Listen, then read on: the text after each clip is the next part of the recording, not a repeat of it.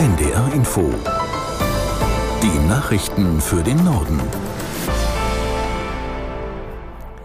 Um 12 Uhr mit Astrid Fietz.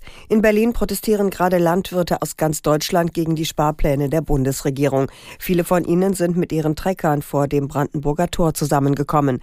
Aus Berlin Birte Sönnigsen. Die Ampelkoalition muss das Haushaltsloch stopfen und will dafür auch bei den Bauern sparen. Konkret hatten sich die Koalitionsspitzen darauf verständigt, den sogenannten Agrardiesel nicht mehr zu subventionieren.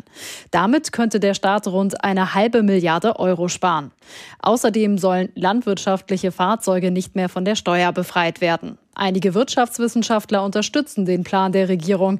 Agrarwissenschaftler Sebastian Lackner von der Uni Rostock spricht beim Agrardiesel von einer sinnfreien Subvention, die aus umweltpolitischer Sicht dringend gestrichen werden sollte.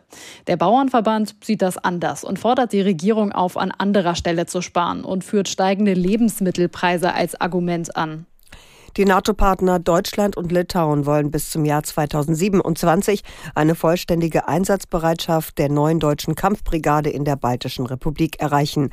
Eine Vereinbarung für den Bau der dafür notwendigen Infrastruktur trafen heute die Verteidigungsminister der beiden Länder Pistorius und Anuschauskas. Aus Vilnius, Uli Haug. Deutschland und Litauen wollen aufs Tempo drücken. Im ersten Halbjahr 2024 soll bereits ein 20-köpfiges Vorkommando die dauerhafte Stationierung der Bundeswehr vorbereiten. Bis zum Jahr 2026 sollen dann Material und Truppen nach und nach aufwachsen. Am Ende werden es dann 4800 Soldatinnen und Soldaten und 200 Zivilbeschäftigte sein, die teilweise mit ihren Familien nach Litauen verlegt werden. Für die Bundeswehr wird es ein logistischer und finanzieller Kraftakt. Teuer wird es auch für Litauen. Bis Ende 2026 will Litauen Unterkünfte, ein oder zwei deutsche Schulen und Kindergärten bauen. Auch hier ist die Finanzierung aber noch nicht komplett abgeschlossen. In Hessen haben CDU und SPD ihren Koalitionsvertrag unterschrieben. Ministerpräsident Rhein sprach bei der Unterzeichnung von einem Regierungsprogramm, das die Mehrheit stärken und Minderheiten schützen soll. Bundesinnenministerin Faeser als Chefin der hessischen SPD sagte, in Zeiten der Verunsicherung sei es wichtig, dass es soziale Sicherheit gebe. Die CDU hatte die Landtagswahl Anfang Oktober deutlich gewonnen und sich dann für Sondierungen mit der SPD entschieden. Vorher wurde Hessen rund zehn Jahre lang von einer schwarz-grünen Koalition regiert. Die Menschen in Deutschland produzieren immer weniger Hausmüll. Das geht aus Zahlen des Statistischen Bundesamtes hervor. Aus der NDR Nachrichtenredaktion Inken Henkel. Mit 438 Kilo pro Kopf ist im vergangenen Jahr so wenig Hausmüll angefallen wie noch nie seit Beginn der Erhebung 2004. Im Vergleich zu 2021 ist die Gesamtmenge an Haushaltsmüll um gut 8 Prozent gesunken auf 37 Millionen Tonnen. Das ist auch deshalb bemerkenswert, weil die Bevölkerung im selben Zeitraum um über eine Million gewachsen ist. Allerdings produziert immer noch jeder Einwohner mehr als ein Kilo Abfall pro Tag.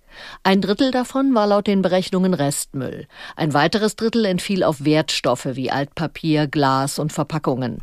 Gut ein Viertel war Biomüll. Und der Rest setzt sich zusammen aus Sperrmüll und anderen Abfällen wie Batterien und Farben.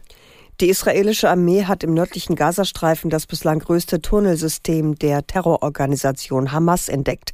Das Militär teilte mit, der Tunnel sei Teil eines verzweigten Netzes, insgesamt vier Kilometer lang und bis zu 50 Meter tief. Schwere Kämpfe gab es wieder im südlichen Gazastreifen. Dabei kamen nach Angaben der israelischen Armee drei Soldaten ums Leben. Heute wird der amerikanische Verteidigungsminister Austin in der Region erwartet. Die EU und Kenia haben ein Freihandelsabkommen unterzeichnet. Zur Feier in der kenianischen Hauptstadt Nairobi war EU-Kommissionspräsidentin von der Leyen bei Präsident Ruto zu Gast.